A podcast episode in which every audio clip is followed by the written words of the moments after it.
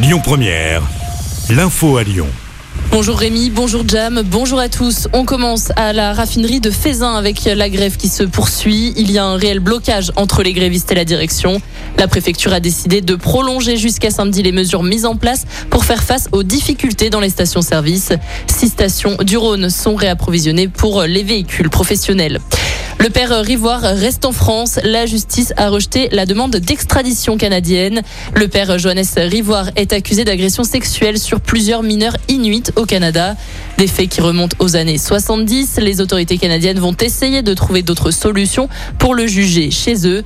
Leur demande a été rejetée car la loi française interdit l'extradition de ses citoyens.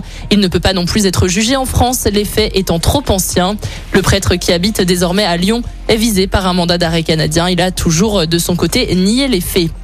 Cette idée de sortie gourmande, le premier mondial de la praline, veut voir la vie en rose et ça commence dès ce soir au château de la Croix-Laval à Marcy-l'Étoile pour les professionnels. Des prix vont être décernés dans trois concours pour le grand public, le début c'est demain, toujours au château de la Croix-Laval.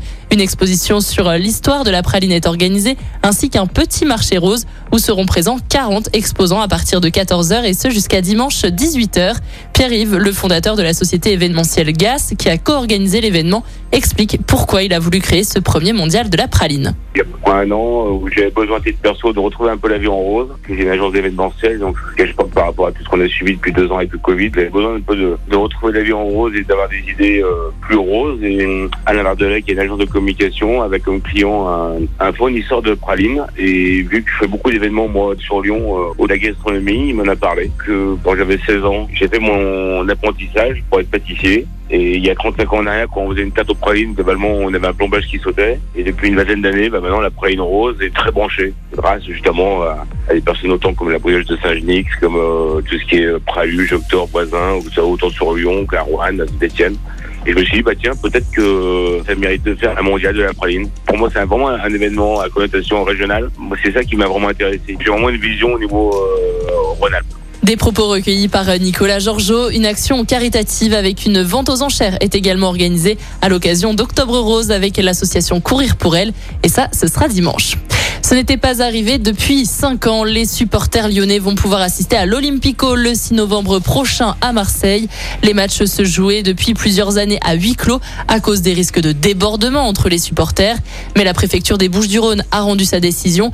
200 supporters lyonnais auront la possibilité d'assister au match à Marseille. Rencontre qui fera figure de test.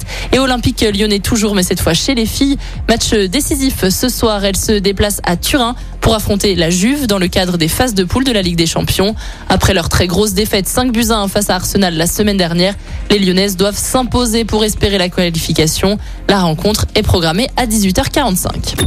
Écoutez votre radio Lyon Première en direct sur l'application Lyon Première, lyonpremière.fr et bien sûr à Lyon sur 90.2 FM et en DAB+. Lyon Première